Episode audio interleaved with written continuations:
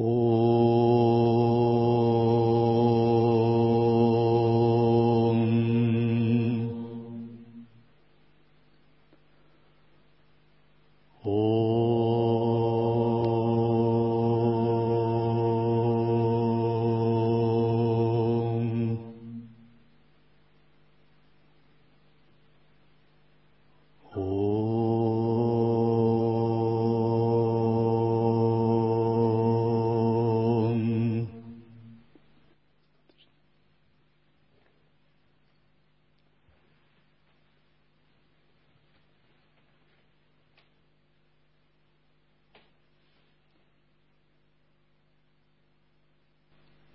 Сутра «Вопросы Мелинды». Мелинда – это греческий царь, который задает вопросы святому монаху Нагасине. Это вопросы о качествах монаха. Почтенный Нагасина, ты сказал, что следует взять пять качеств морской черепахи. Каковы эти пять качеств? Известно, государь, что черепаха, раз она водяное животное, держится в воде.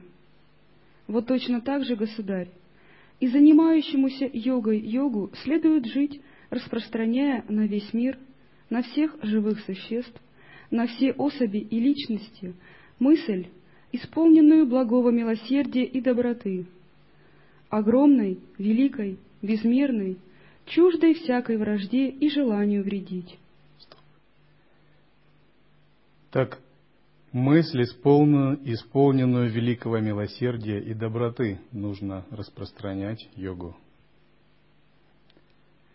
Вступая на путь Дхармы, мы даем внутренние обязательства, и одно из таких внутренних обязательств означает жить, основываясь на четырех бесконечных.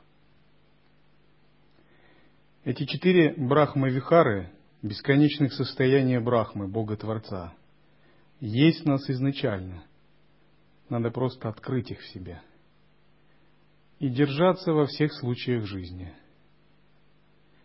То есть, когда мы стали на путь йоги, на путь монашества, мы должны сделать это своим способом отношений с другими, видения мира. То есть мы не можем сказать, вот сейчас я практикую четыре бесконечных, а потом не буду. Или сейчас вот я был в четырех бесконечных, сейчас они закончились, и пошли какие-то четыре клеши. Такого не должно быть. То есть мы всегда ровно держимся четырех бесконечных. Это такой наш фундаментальный вообще принцип взаимоотношений с миром. То есть йог должен внутри всегда быть дружественным, добросердечным, любящим, сострадательным, равностным – какие бы его демоны ни искушали. В этом суть четырех бесконечных. Когда четыре бесконечных достигают глубины, они становятся чистым видением. То есть чистое видение – это кульминация четырех бесконечных. Вначале мы тренируемся в этом, то есть нужно выполнить специальные медитации – нужно уделить этому внимание, как минимум месяц или несколько месяцев, чтобы это состояние мы могли легко вызывать его, чтобы оно стало для нас привычным. Состояний пхав раз бывает много. То есть бывает гнев, бывает ненависть, бывает зависть, бывает обиженность, желание там, навредить, желание превзойти. Внутри нас много разных состояний, но мы должны вырастить именно четыре бесконечных как рефрен своей жизни, чтобы это была доминирующая волна нашего сознания. И вначале, может быть, мы об этом забываем. По мере привыкания четыре бесконечных становятся чем-то естественным. И когда возникает первичная волна гнева, мы сразу вспоминаем. И четыре бесконечных эту волну гасит. Мы как бы имеем внутри такой переключатель, который позволяет, нажав кнопку, изменить состояние души. Когда же мы дальше укореняемся в чистом видении, нам не нужны больше никакие переключатели, потому что это состояние, оно просто не выключается. Четыре бесконечных – это состояние души богов, живущих в Сваргалоке и Махарлоке. Вот когда они полностью очищены и дошли до совершенства. Если у вас развиты четыре бесконечных, у вас могут быть некоторые ситхи. То есть в присутствии вас люди смягчаются. У них уходят дурные помыслы. Их сердце тоже открывается, и они испытывают хорошее намерение. Это одно из результатов практики четырех бесконечных.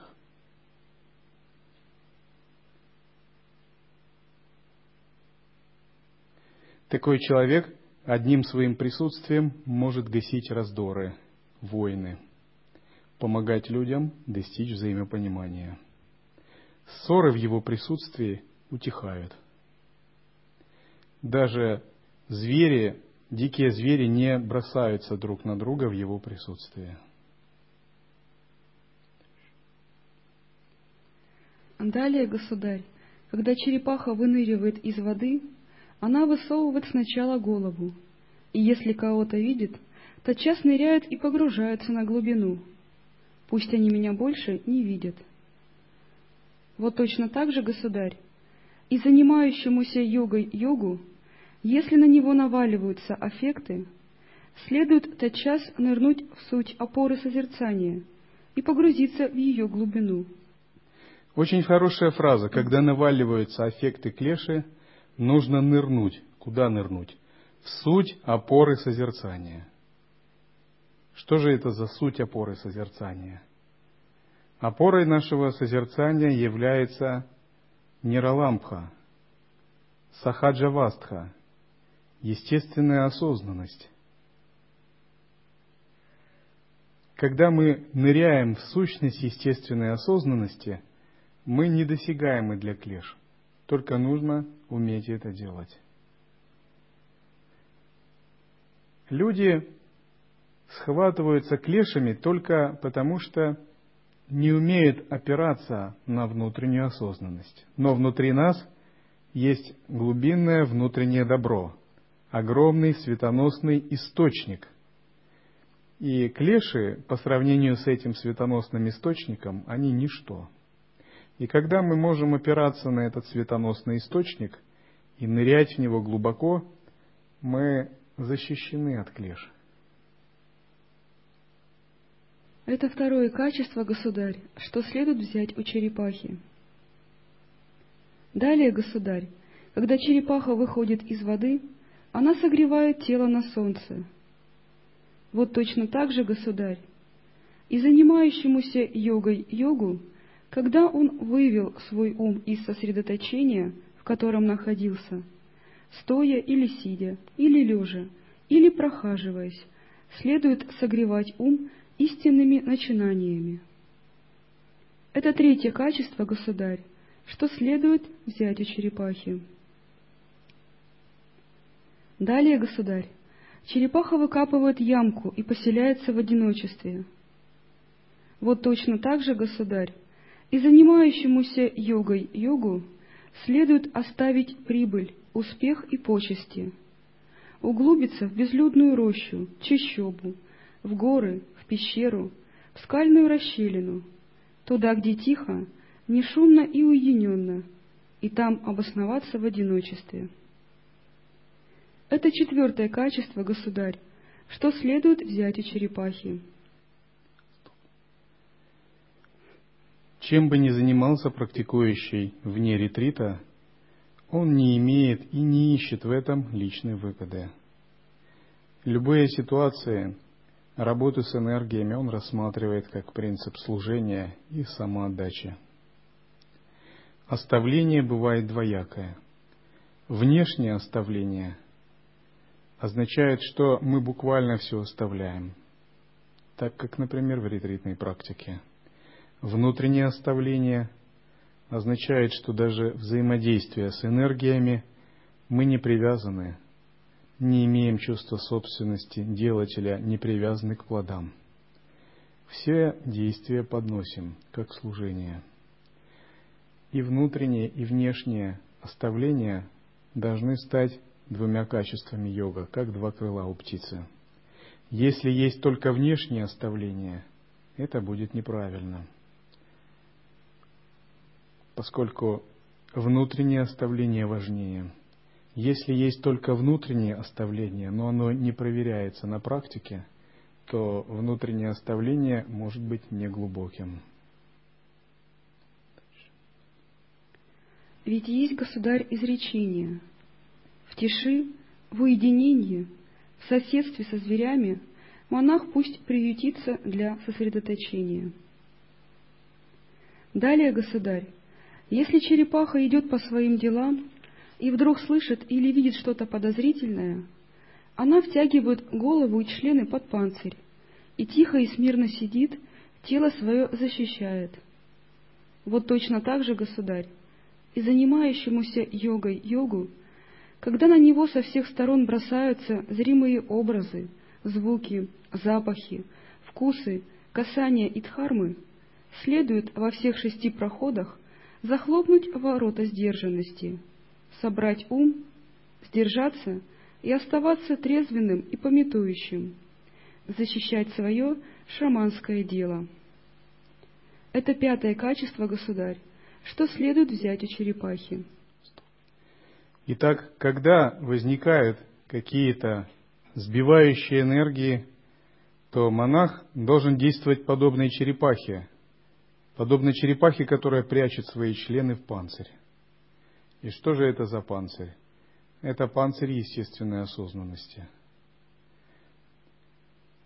Не следует действовать, когда ваш ум взбудоражен, когда вы в замешательстве – нужно восстановить статус того, кто действует.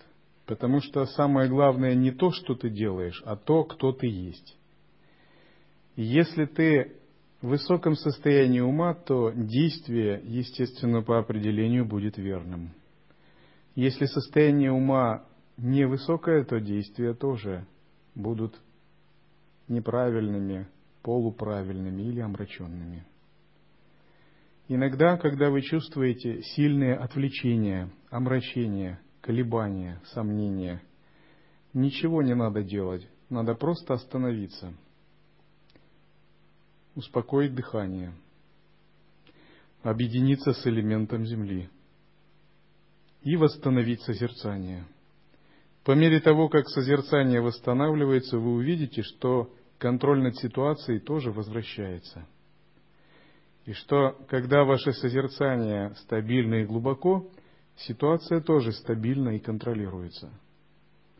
А когда созерцание нестабильно, то и ситуация нестабильна.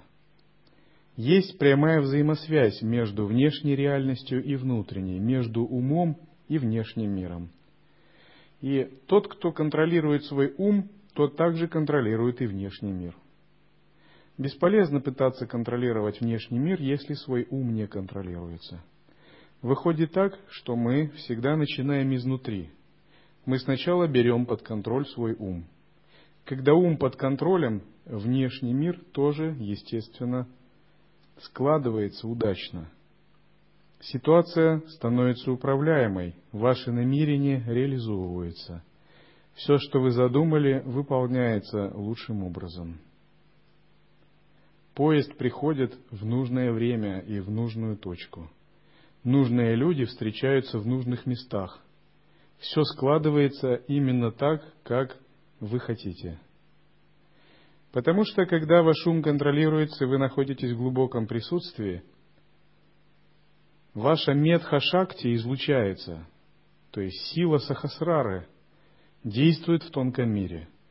И сила вашей мысли порождает деватов – и тогда порожденное вашим присутствием деваты влияют на тонкое астральное пространство и стягивают вероятности материализации событий в относительном мире.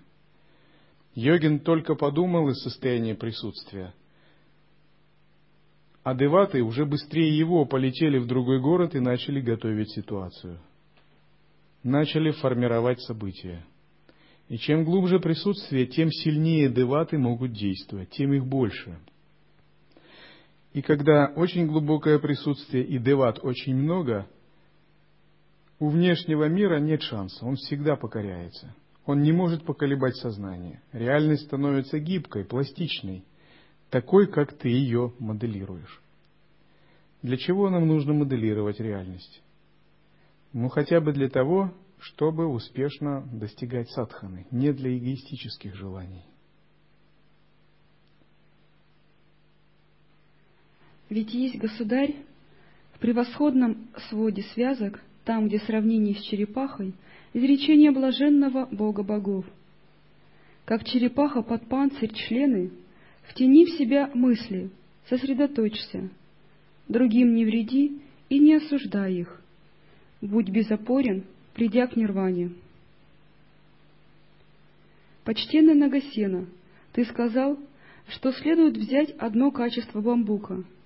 Каково это качество? Известно, государь, что бамбук клонится туда, куда дует ветер, и не следует никакому другому направлению. Вот точно так же, государь, и занимающемуся йогой йогу следует клониться к тому, чему учил просветленный в десятичастном завете учителя стоять на должном, на безупречном и стремиться только к выполнению монашеского дела. Это то качество, государь, что следует взять у бамбука. Ведь есть, государь, изречение. Во всем, что должно, безупречно, я полагался на учение девятичастного завета — и вырвался из злой юдоли. Стоять на безупречном означает уважать свой монашеский статус или статус ученика мирянина, уважать свою самаю, дорожить своими принципами, чтобы принципы стали частью твоей души, не чем-то внешним, которому ты просто так слепо как-то подчиняешься, просто следуешь, чтобы они были исполняемы осознанно. Исполнять свой долг монаха или долг ученика, долг человека Дхармы. Чтобы этот долг не был чем-то навязанным извне или придуманным, а он ощущался как твоя сердечная сущность. Это и есть качество бамбука, то есть стоять крепко в своей дхарме – тот, кто верит в свои принципы, никогда не пренебрегает ими, обретает великую духовную силу, даже боги его уважают.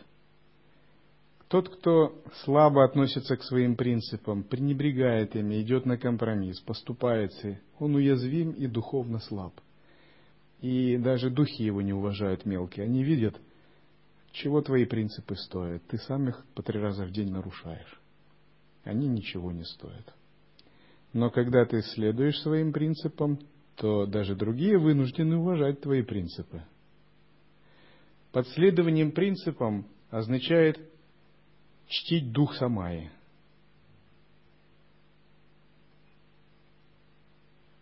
Быть бдительным ко всему, что связано с Дхармой.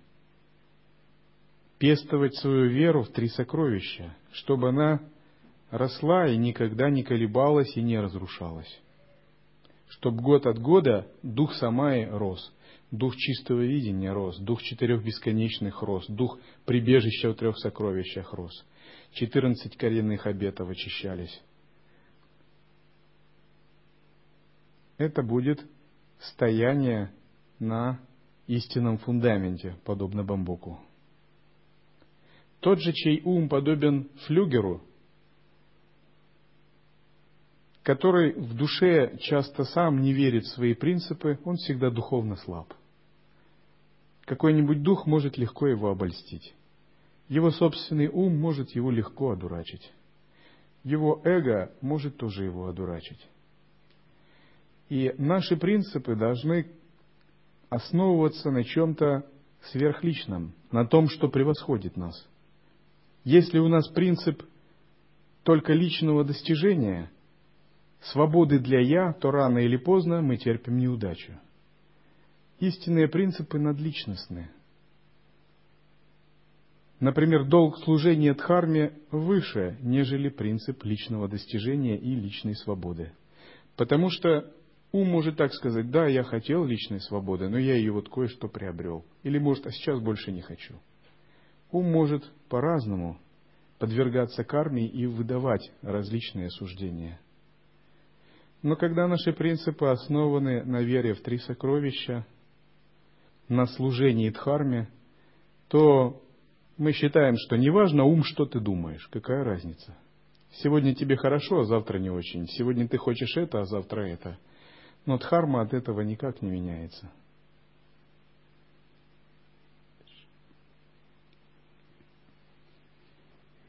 Почтенный Нагасина, ты сказал, что следует взять одно качество лука. Каково это качество? Известно, государь, что хорошо выструганный, соразмерный лук одинаково гибок с одного конца до другого. В нем нет жестких участков. Вот точно так же, государь, и занимающемуся йогой йогу следует быть гибким в обращении с херами, новичками – средними по старшинству монахами и с равными себе, и не следует быть строптивым. Это то качество, государь, что следует взять у лука. Лук обладает гибкостью. Лук сломался только однажды, когда его взял в руки Рама.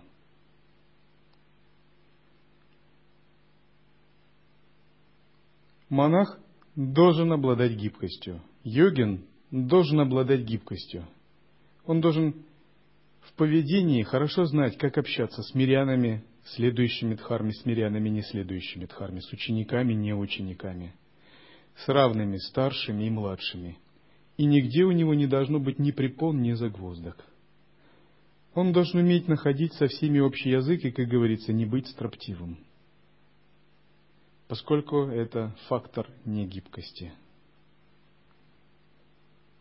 Когда естественная осознанность объединяется с элементом воды, такое качество у нас появляется. Когда у нас недостаток элемента воды, или он есть, но естественная осознанность не умеет с ним объединяться, у нас мало гибкости. Значит, нужно с этим работать. Бывает мы не находим верную постановку ума в общении со старшими. Вместо того, чтобы рассматривать чистым видением, рассматриваем с точки зрения соперничества. Из-за этого наша садхана терпит убыток. Бывает, мы не находим нужного стиля общения с равными себе, и возникает вместо братских отношений с самайными братьями и сестрами какие-то пустые конфликты на пустом месте, совершенно на пустом. Просто потому, что так резонирует карма. Истинная гибкость означает, мы проявляемся умело, легко, радостно, доброжелательно во всех жизненных ситуациях. Так что сила этого проявления перекрывает наши внутренние кармы.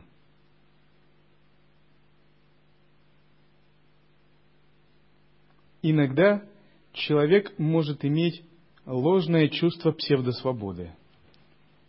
И вот тот, кто стремится к свободе для «я», он бывает захвачен чувством псевдосвободы. И тогда у него как бы так даже в голове не укладывается. Как-то вот это я буду принимать э, авторитет старших. Ему даже авторитет гуру трудно принять. А про старших монахов вообще нет речи даже – он такой сам по себе брахман, и как только вот он видит какой-то авторитет, это для него такой страх или красная тряпка, он сразу так идет назад. Но почему? Потому что есть акцент на псевдосвободу, на свободу для «я». А вот когда мы идем к пробуждению, нужна свобода от «я», Смирение, послушание, признание авторитетов – это очень мощная практика, которая наносит очень сильный, как бы дает такой сильный даршин, расплавляющий эго. И тот, кто этого не понимает, он ему очень трудно дается смирение и послушание. Например, в христианских монастырях смирение и послушание в первые годы является такой главной практикой. Поскольку через грубые методы эго прекрасно очищается, а Иисусову молитву, а, там, жизнь в келе это даже не рекомендует. Но чтобы этому следовать, нужна вера и понимание, что истинная свобода – это свобода не для «я», а свобода от «я». Потому что когда мы следуем свободе для «я», это прямой путь э, к зависанию в каких-то тонких экстатичных состояниях, в тонких ясностях, в блаженстве, в ясности, в пустотности. То есть на каком-то этапе эго, я, оно создает такой маленький мирок, собственный мирок. Как человек, как маленький Индра становится. И этот мирок ему под контролем, он себя чувствует в нем комфортно, и малейшие капризы там можно исполнять. И он как бы становится таким сильным индивидуалистом. И ему трудно становится находить язык с другими, идти на компромисс, учитывать мнение других, потому что другие, они как бы не идут за его капризами. И надо это учитывать, и капризы эго не исполняются. И он старается тогда тщательно этот мирок оберегать, хранить его как-то.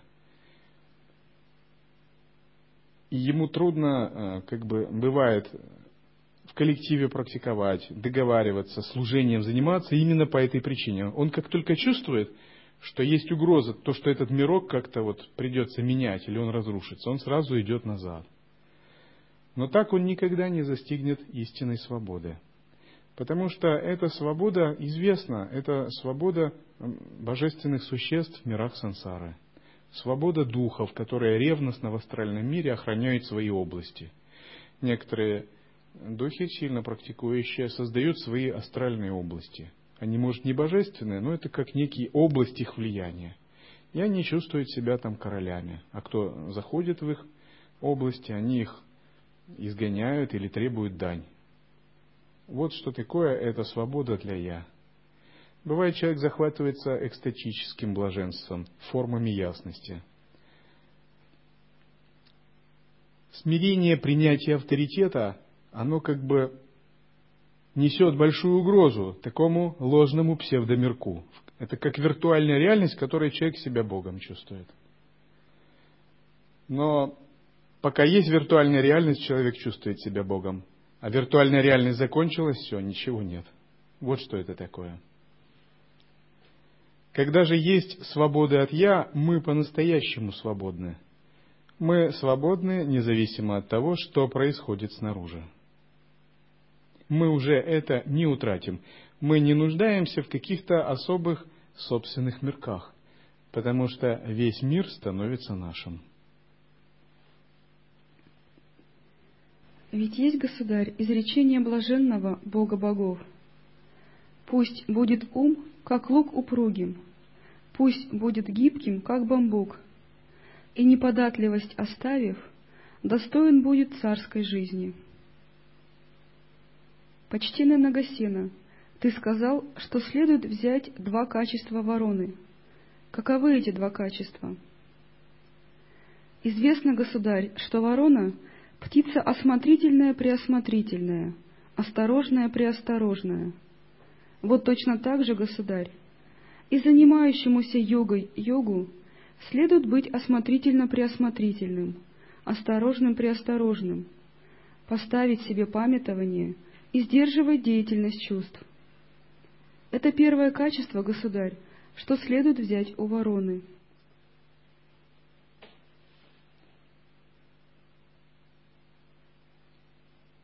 Oh.